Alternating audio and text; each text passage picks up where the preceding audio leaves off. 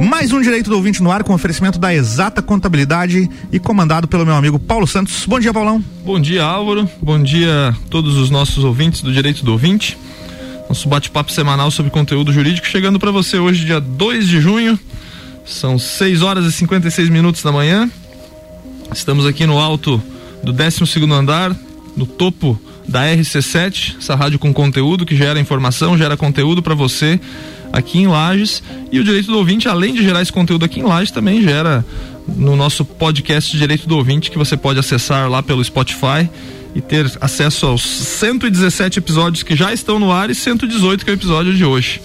São mais de 17 mil inícios é, do podcast.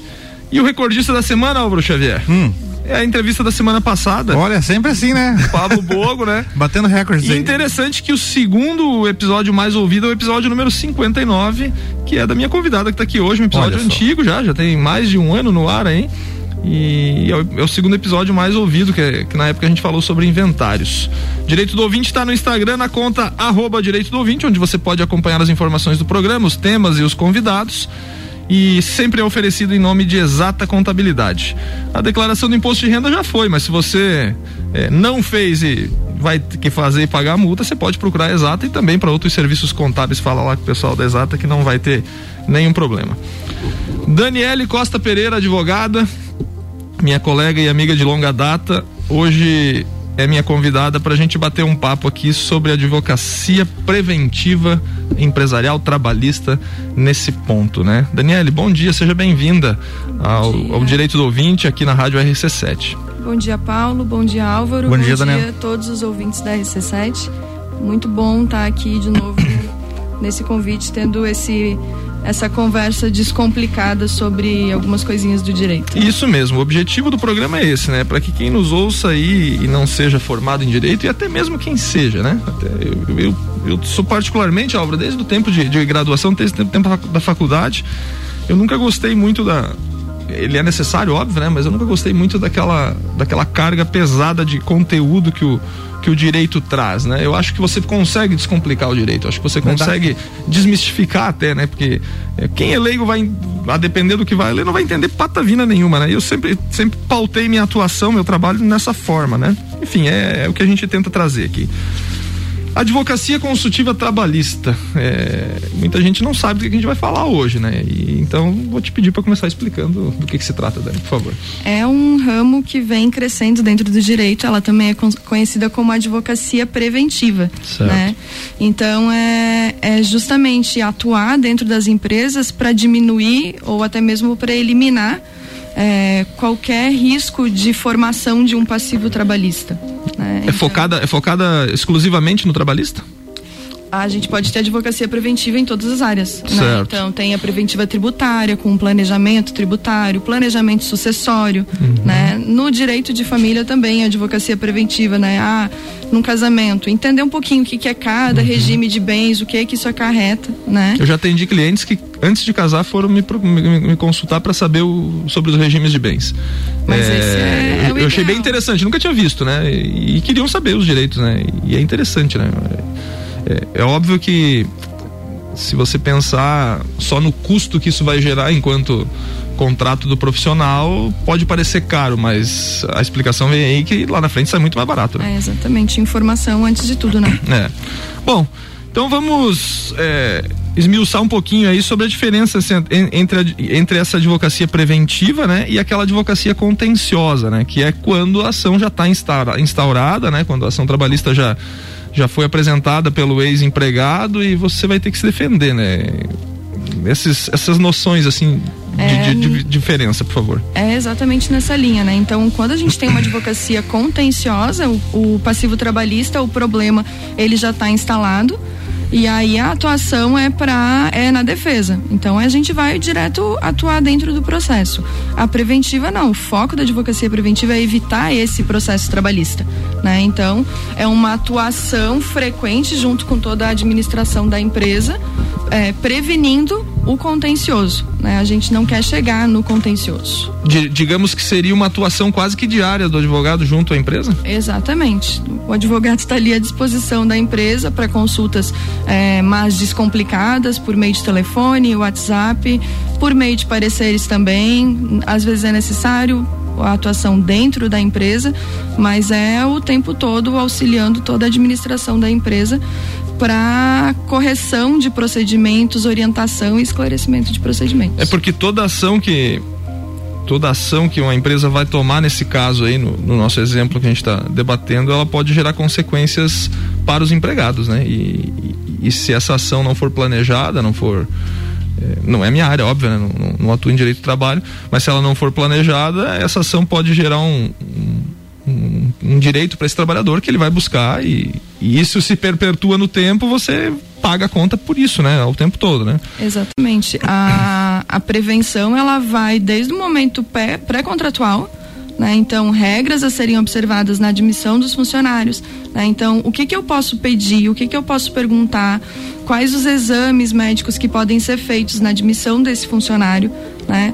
Durante a relação de trabalho, com o controle de faltas, o controle de atestados médicos, a, a orientação em eventuais infrações disciplinares, a aplicação de advertências, né? E aí a advertência Uh, a gente vem só com aquele caráter punitivo da advertência, sim, né? Mas sim. não, a advertência ela pode ser uma orientação.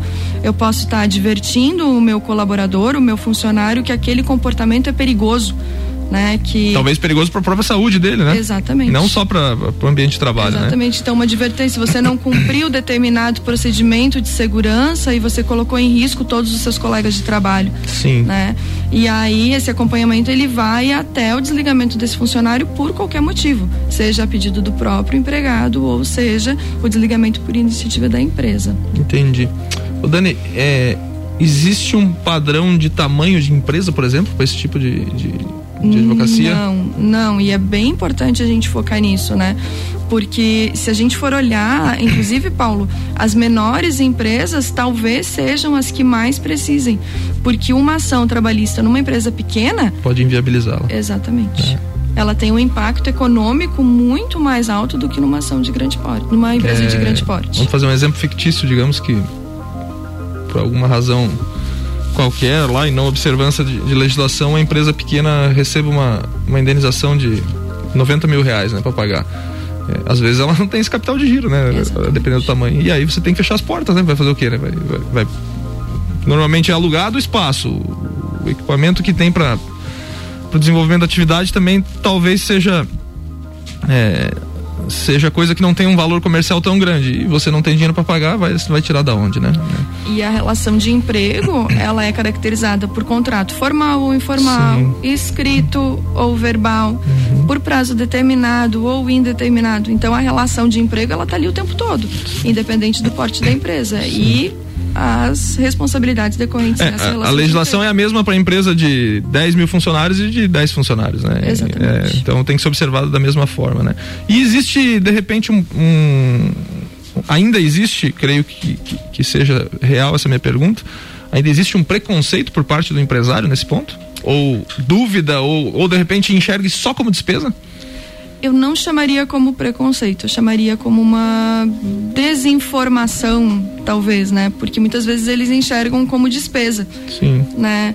Ah, ah não, a gente já está acostumado, mas não tem esse outro olhar da prevenção, né? Então, é, determinada empresa que está sempre está sofrendo reiteradas reclamatórias trabalhistas, uhum. né? De que forma que a gente vai atuar? O advogado ele vai pegar aquela sequência de reclamatórias trabalhistas, a gente vai olhar, ah, quais são os pedidos que sempre acontecem? Uhum. Ah, olha, aqui eu tenho um pedido de insalubridade. E essa empresa sempre é condenada nessa insalubridade. Então a gente vai lá na correção, o que, que a gente pode fazer para eliminar? Porque a, a gente entende que o empresário ele não quer pagar a insalubridade. Mas não é pelo fator econômico, é porque ele não precisa ter na empresa dele uma atividade insalubre. Existem formas de, ele, de, de eliminar isso daí. Né? Exatamente. Né? Então é essa, essa leitura, né? É, assim como, por exemplo, agora me veio um exemplo na. Quando você falava, me veio, veio um outro exemplo, né? É, é possível ter empresas, por exemplo, que tem uma, uma série de demandas de, de ações trabalhistas de pagamento de verbas que não são incorporadas a, ao salário. Por exemplo, horas extras. Os caras pagam por fora as horas extras, né? Cedo ou tarde, se o cara conseguir provar aquilo ali, ele vai dançar, vai ter que pagar aquilo incorporado ao salário, porque tem reflexos lá no, no 13 terceiro, tem reflexo nas férias, né? Exatamente. Seria mais ou menos nessa, nessa linha, né? E, e, acredito, pelo que você falou, que talvez seria uma organização até do trabalho da empresa para ver se necessita mesmo dessas horas extras, né? do, do, do desempenho dessas horas extras, enfim, sei lá. Ainda mais hoje com reforma trabalhista, onde as relações de trabalho, elas foram, muita gente fala em flexibilização, eu não chamo de flexibilização, porque na prática não mudou muita coisa. Sim. A empresa que já fazia tudo certo, ela não teve uma alteração. Sim, né? Sim, sim. Mas houve uma, uma modernização da relação de trabalho, né? Então a questão das horas extras, o banco de horas, ele veio com tudo na reforma trabalhista, né? E eu principalmente com a pandemia, com o fechamento das empresas, é que muitos empresários eles começaram a ter esse olhar atento da importância de um banco de horas válido da empresa. Quem tinha é, levou o fechamento das empresas de uma maneira muito mais leve, muito mais fácil do que aqueles, uh, aquelas empresas que não tinham um banco de horas concretizado. E detalhe, o banco de horas pode ser aplicado para uma empresa de 10 funcionários como uma de 10 mil, né? A legislação é a mesma que está aí, né? Independente do, do tipo de do, do, pote da empresa. Existem alguns requisitos a serem observados para validar esse banco de horas, Sim. né? E aí a importância de uma consultoria nesse sentido né? Porque um banco de horas inválido é a mesma coisa que inexistente. Exato, Ele exato. vai repercutir em pagamento de hora extra, né? Mas na pandemia foi um, algo que surgiu com muita força, assim, a importância do até porque as normas vinham todos os dias, né? Uhum. Sim, então, mudava todo dia, é, exato, é, tava, tinha mudança sempre por decreto, né? E aí tem a interpretação dessas normas, a, a partir de quando tá valendo uhum. essa norma. Ah, né? pois é, né? Isso aí precisa de alguém especialista para analisar isso aí, né? Exato. É, interessante. Bom, e, e, e esse é, esse, esse trabalho da, da advocacia preventiva trabalhista eu noto que é uma parece até uma nomenclatura nova, né? Isso é uma, é uma coisa que iniciou há pouco tempo, isso é uma coisa que já vem ou é uma coisa que está se tá ganhando corpo agora no, nos últimos tempos e, e, e, talvez tenha ganhado por conta da, da pandemia pela sei lá inexperiência do, do empresário em fazer isso daí. Você tem essa, essa, essa visão, não? É, a, na minha visão está aumentando o interesse por isso, né? Independente do tamanho da empresa? Independente do tamanho da empresa, né? A gente verifica cada vez mais pequenos empresários, até é, empresa, empresas familiares buscando, porque não é porque é família que não tem o vínculo de emprego, Sim. né? Então é é uma área que está crescendo bastante, porque as dúvidas elas são constantes, né? Então. Você falou em dúvidas, desculpe te cortar. É, as dúvidas são as mesmas? Ou depende do, do, do, do perfil da empresa, Dani? Olha, de, varia do perfil da empresa até porque está relacionado muito com a atividade que essa empresa desempenha. Entendi. Né? Então, a maior parte das dúvidas que eu poderia citar agora seria com relação a atestados médicos e afastamentos por benefício previdenciário, uhum, uhum. né? Estabilidade, uhum. estabilidade gestacional, estabilidade da gestante, né? Agora ainda com, com a nova norma, a pandemia do afastamento compulsório da gestante, então isso tem surgido muitas dúvidas e não basta eu afastar a minha gestante, eu tenho que documentar. Sim. Né? Então, mas eu relacionaria as questões de atestados médicos e infração disciplinar. Ah, entendi. Porque são algumas coisas que às vezes é, é, foge um pouco do conhecimento do e o atestado médico às vezes foge do conhecimento até do advogado, né? Se é. isso aqui tem que passar por um médico do trabalho, alguma coisa, né? Enfim, né? É e interessante. Tem um impacto econômico muito grande dentro da empresa. Sim, interessante. Bom, é, tem que te fazer a pergunta, né? E eu, eu já sei até a resposta, né? Mas enfim, e, o, e o ouvinte também deve estar se perguntando isso aí. Mas, Paulo, a advocacia preventiva, o ouvinte empresário, no caso, né? A advocacia preventiva trabalhista vai diminuir o meu número de ações trabalhistas, né? Óbvio que a gente já tem noção da resposta, né? Mas é, a pergunta tá aí, né? É, e é muito importante esse assunto, Paulo, porque eu falo de forma muito clara que a advocacia preventiva ela não diminui o número de ações trabalhistas. Porque o direito de ação é um direito constitucionalmente uhum garantida. Tá lá no artigo 5 inciso 35. É. Então, o, o cliente ele fala: "Ah, doutora, mas se eu fizer isso, tá certo? Tá certo". E o meu empregado, ele pode entrar com ação? Pode. Aí, o que que é a diferença? Ele pode entrar com ação, mas ele não vai ganhar. Uhum. Né? Então, o impacto qual é? É em diminuir os valores de eventuais condenações ou diminuir, inclusive, o número de condenações trabalhistas. Mas o número de ações, é, ela não. A gente não tem. A advocacia consultiva, ela não chega a isso. Né, diminuir a ação, porque foge do controle do empregado, foge do controle do empregador e inclusive da própria justiça do trabalho. A primeira vez que eu vi algo do gênero faz mais de 10 anos, né? E encontrei um amigo que ele tem, tem uma empresa aqui em Lages, empresa até de um porte bom, né? E encontrei ele pela pela região do fórum ali, daí eu falei, opa, mais uma ação aí, ele, ah, aqui eu venho quase todo dia aqui, né? Daí ele disse, mas eu mudei a rotina da empresa, né? Eu contratei uma assessoria, ele usava essa palavra na época, né? Contratei uma assessoria e ele disse assim, eu não faço acordo com mais ninguém e tal, se o juiz definir no final, que pode acontecer também, né? Se o juiz definir que, eu, que a empresa tem que pagar alguma coisa, a gente vai pagar, né? Mas ele disse assim, eu diminuí em 80% as minhas condenações. Né? Então, hoje, as condenações. E você vê que é um número relevante, né? Você reduziu. Opa, tá economizando um dinheirinho aí. Exato, né? é, e, e, assim, a visão, de repente, Álvaro, que se é. tem. Tô gastando X com advogado aqui por mês, aqui, pô, mas é um, é um custo é considerável. Mas se essa assessoria ou a advocacia preventiva reduziu em 80% o número de condenações que essa empresa teve, tá vem, valendo. A, vem agora com o que a, que a Daniele disse, né? Não diminuiu o número de ações, as ações continuaram, né? Porque isso aí é uma, é uma cultura, é um direito constitucionalmente garantido, a gente não pode é, criticar isso daí, mas se reduziu as condenações, já valeu o investimento. Vamos para o intervalo comercial e voltamos já já falando sobre advocacia preventiva trabalhista. Muito bem.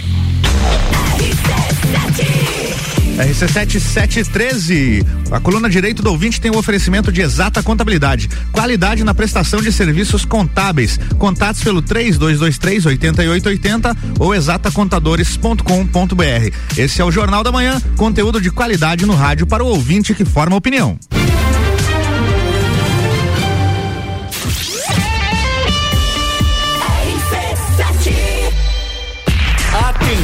Você que tá procurando emprego para não precisar mais depender de mesada. Enquanto o emprego não rola, você pode descolar uma vaga de Juvena aqui na RC7.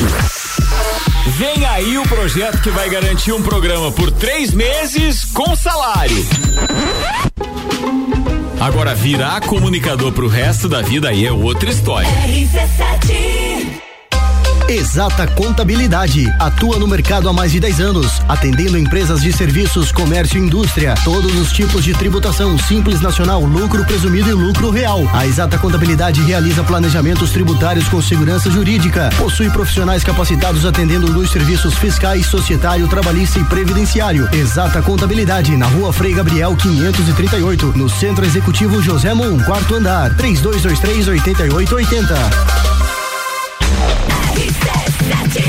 RC7714, de volta com a coluna Direito do Ouvinte, o oferecimento exata contabilidade, qualidade na prestação de serviços contábeis. Contatos pelo 3223 8880 ou exatacontadores.com.br. Você está no Jornal da Manhã, uma seleção de colunistas oferecendo de segunda a sexta o melhor conteúdo do seu rádio.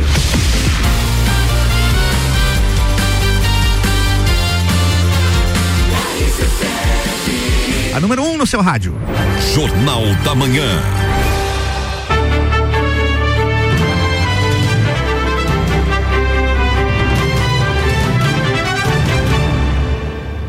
Paulo Santos com o Direito do Ouvinte e o Bloco 2. Estamos de volta com o Direito do Ouvinte, seu bate-papo semanal sobre conteúdo jurídico. Então, estou entrevistando hoje a advogada Daniele Costa Pereira e a temática de hoje é a advocacia preventiva trabalhista. Estamos explicando para aquele ouvinte que nos acompanha e que seja empresário, né, da importância de se ter uma advocacia preventiva é, próxima ao seu negócio, porque a Daniela conseguiu explicar aqui é, algumas, algumas nuances é, acerca do tema, in, in, inclusive dizendo que as ações não reduzem, né? E eu trouxe um exemplo de um, de um empresário em que reduziu em mais de 80% as condenações da empresa com esse tipo é, de, de, acompanhamento. Então, é, trocando em miúdos, a Daniela disse o seguinte: é, nós temos que imaginar que diminuindo o risco da empresa ser condenada numa ação trabalhista, nós estamos reorganizando o, o, trabalho dela. Mais ou menos isso, né, Dani? É, dessa forma. E com relação ao número de ações, a, tem aquele aspecto pedagógico dentro da empresa. Sim. Né? Porque vai criando aquele de que não adianta entrar com ação que não vai ganhar. Sim, sim, sim. Né? Um entrou, não levou, o segundo entrou, não levou. Chega uma hora que aqueles colaboradores entendem que está tudo certo dentro é. daquela empresa. É, e não é que vai, não é que vai entrar com ação e não vai ganhar porque é tudo assim mesmo, não, é porque a, co a coisa é paga é, corretamente, exato, né? Exato, porque não tem falhas. Não tem erro ali dentro, né? Bom, enfim, então, basicamente, a, a a, Dani disse pra gente aqui que, que é uma prevenção para evitar esse contencioso, né? E se ele tiver, que pelo direito de ação que a Constituição garante a todos nós, é que seja minimizado os riscos, né? Vamos falar um pouco agora sobre acompanhamento de procedimentos e rotinas da, da, das empresas, né, Dani? Que, que essa advocacia preventiva faz, né? Então, pro, pro empresário que de repente está ouvindo o, o nosso episódio hoje, para ele pensar, né? Mas de que forma que esse cara, advogado, vai me ajudar aqui dentro, né? Quais são essas rotinas? De que forma, né? A partir do momento que eu contratá-lo, é, escolhi um advogado para fazer essa, essa, essa, minha advocacia preventiva aqui, o que, que ele vai fazer na prática, né? O nosso trabalho na prevenção, então, ele vem naquele auxílio na empresa se manter em conformidade com as normas trabalhistas. Né? Ah, é, a gente tem assunto aí para muitas horas, porque a gente pode chegar em compliance trabalhista, né? O, o, compliance é um assunto que está que tá muito no foco. A gente pode chegar em uma auditoria trabalhista dentro da empresa, né? O que, que seria uma auditoria trabalhista dentro da empresa? É aquele raio-x da empresa. Né? A gente vai entrar analisando folha de pagamento, cartão ponto, ah, as rotinas de admissão, as rotinas de punição eventuais, é, aplicação de justa causa, se configurou, se não configurou, naquele trabalho é, rotineiro dentro da empresa. Né? A, além dessa parte de, de auditoria trabalhista, né? Uh, o acompanhamento de todos os procedimentos. Então, admissão, né? Vamos começar no, no início. No início né? da contratação de alguém. A admissão. É, é possível a configuração do que a gente chama de dano moral pré-contratual. Então... Pois é, você falou uma, uma, frase no primeiro bloco que eu queria que você explicasse, né? Explicar para o empresário o que, que ele pode perguntar pro, pro, pro, pro pretenso candidato, né?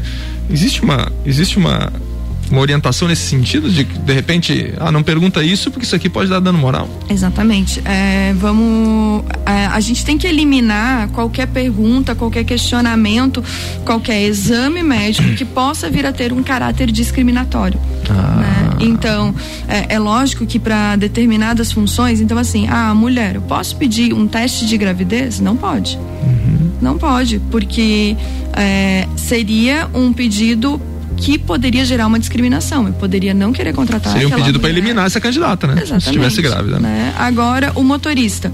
Eu posso pedir o toxicológico? Pode e deve. Deve, né? né? É, por uma questão até. A gente não pode esquecer que a empresa ela tem aquela função social. Uhum. Né? Então ela tem que devolver para a sociedade né, uma, ela tem que dar para a sociedade uma resposta. Eu não posso colocar um motorista profissional sem conferir se ele faz uso de drogas, se não faz, né? Então, porque ele coloca em risco não só a empresa, mas toda a toda coletividade, a né? É, toda a coletividade. Né? Então, são e aí na, na questão do dano moral pré-contratual, eu tenho um, um caso onde dentre os exames eles pediram um teste de gravidez porque havia a suspeita que aquela candidata estava grávida ela acabou não sendo contratada e configurou o dano moral pré-contratual, porque a gente não consegue visualizar um outro motivo para que ela não fosse contratada que não fosse a gestação dela.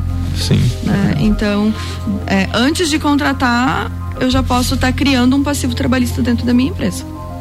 As perguntas relacionadas à saúde do empregado na contratação, aí elas são do segundo momento da, da análise de, de saúde que é feita normalmente, né? Isso aí faz parte isso daí ou daí isso é, é para o médico do trabalho? Não, aí vai para o médico do trabalho no, no ASO, né? O exame de saúde ocupacional, o exame admissional. Então isso é responsabilidade do médico do trabalho. Não é nem da, da, da entrevista do cara que está tá contratando sobre saúde, alguma coisa nesse sentido? Hum depender, a depender da função. Ah, entendi. Né? entendi. Então, é um cardíaco para uma operação de máquinas é importante já Sim, antes mesmo. Já ter conhecimento disso. Exato, né? Ah, mas é controlado, etc. Aí eu posso encaminhar para o médico da empresa uhum, fazer essa avaliação. Uhum. Né? Uma pergunta bem simples, né?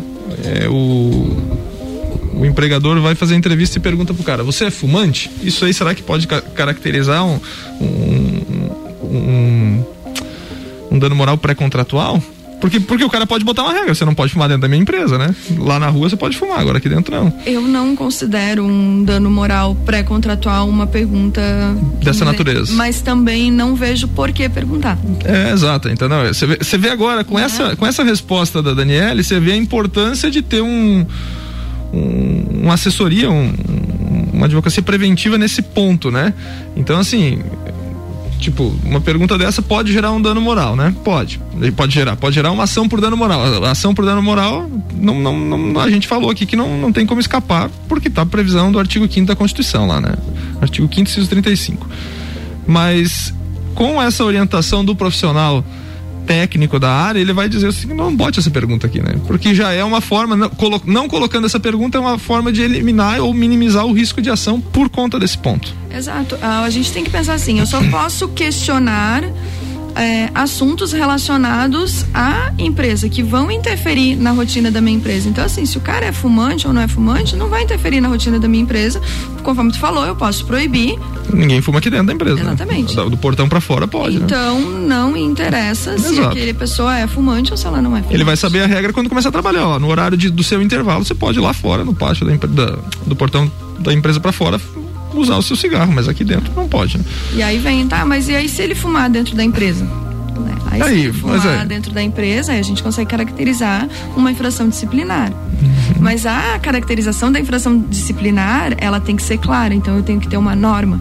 Né? E aí a gente pode falar de código de conduta dentro da empresa, a gente pode falar de um de normas internas né, de um regulamento interno dentro dessa empresa. Tipo, quando esse empregado começar a trabalhar, ele vai receber uma cartilha do que pode e não pode e receber um treinamento do que, do que, do que pode acontecer. Exatamente dessa e forma. Outro detalhe também, né, que é importante destacar, né, é, com essa com essa rotina que você falou da infração disciplinar, né, fumou, né, é, a, através da advocacia preventiva, eu estou enxergando o seguinte, de repente, esse cara fumou, o empregador disse o seguinte: não, eu vou demitir o cara por justa causa. Que a gente tem essa cultura da demissão por justa causa porque ele fumou e a minha empresa não tem cigarro, não sei o que e tal. É, em tese também, óbvio, não é minha área, mas dá para ver que não é um caso de demissão por justa causa, né? Essa, essa, essa quebra de conduta do, da, da, empresa, ou se não tiver se não tiver escrito isso daí, né? Obviamente, Exato. né? Ele vai te procurar, vai posso mandar o cara embora por justa causa porque o cara fumou dentro da empresa aqui? Então tem esse é, essa análise técnica também dizer o que pode e o que não pode fazer, né? Exato, porque vamos, vamos pegar esse teu exemplo do fumante, né? É uma. A gente tem muito na nossa região as florestais. Sim. Né? Então, assim, ó, é, é muito perigoso, porque ah. você pode colocar floresta pode tudo incêndio seco, tudo seco ali tudo né? seco uhum. né então assim é, aconteceu uma vez né vamos chamar esse colaborador advertir ele olha tá no, no, código de conduta da empresa, não pode, você foi orientado. Então, tô chamando tua atenção. Ah, não, ok. E vamos continuar observando. Poxa, mas aí deu uma semana. Tava lá de novo. Tava lá de novo. Né? Existe uma gradação de medidas, uhum. né? Ah, olha, dessa vez então a gente vai te dar uma advertência por escrito, né? A gente já conversou uma primeira vez e aí essas... e assim vai, né? E assim Exatamente. o escalonamento das advertências. E eu posso chegar ao desligamento desse colaborador por justa causa.